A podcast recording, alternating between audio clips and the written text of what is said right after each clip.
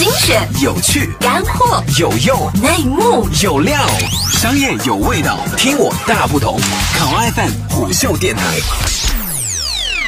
Hello，大家好，这里是考拉 FM 虎嗅电台，欢迎收听，我是浩南。近日，菜鸟网络拉起召开2016全球智慧物流峰会，这实际上是其成立三年以来的第三次高调亮相。在过去三年中，关于这家公司的消息那可是屈指可数。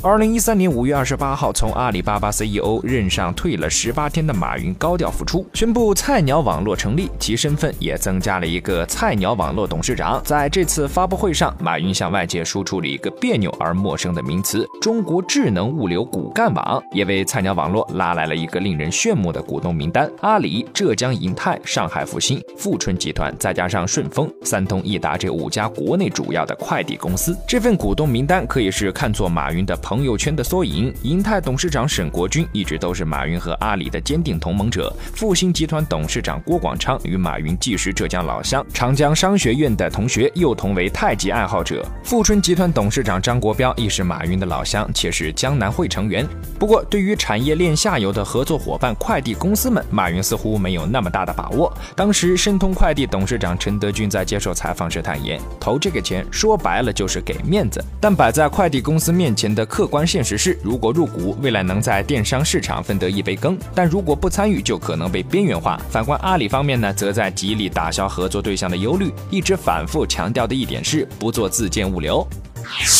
二零一四年年底，在阿里巴巴西溪园区三号楼培训室，菜鸟团队围绕着做什么不做什么进行了一次彻底的争论。在这次争论中，达成一致，做合作伙伴想做而做不了的，要拿地建仓，但不做运营；做物流技术支持，但不做直接配送。要打造五大体系：快递网络、仓配网络、跨境网络、农村网络和末端网络，最终实现五张网络的相互打通。到了整个二零一五年，菜鸟都处在高速运转之中，人数从五百人激。激增到两千人，将马云给出的五千人人数指标用掉了接近一半，搬离阿里巴巴西溪园区自立门户。整个阿里系电子面单渗透率从年初的百分之十七激增至百分之七十，五大网络的雏形也在这一年显现出来。梳理菜鸟三年的发展脉络，可以看出，菜鸟背靠马云的浙商圈子拿地起步，用大数据、云技术在物流产业上下游实现互联网化。而对于变革动力并不充足的快递行业，菜鸟一方面用阿里强大的聚货。能力把握对快递公司的话语权，另外一方面试图用投资的方式打破快递企业间的平衡。随着今年三月份菜鸟联盟的建立，菜鸟从起初的合作者变为主导者，现在以阿里为核心，菜鸟的江湖正在形成。好了，以上就是我们今天节目的全部内容，欢迎订阅收听。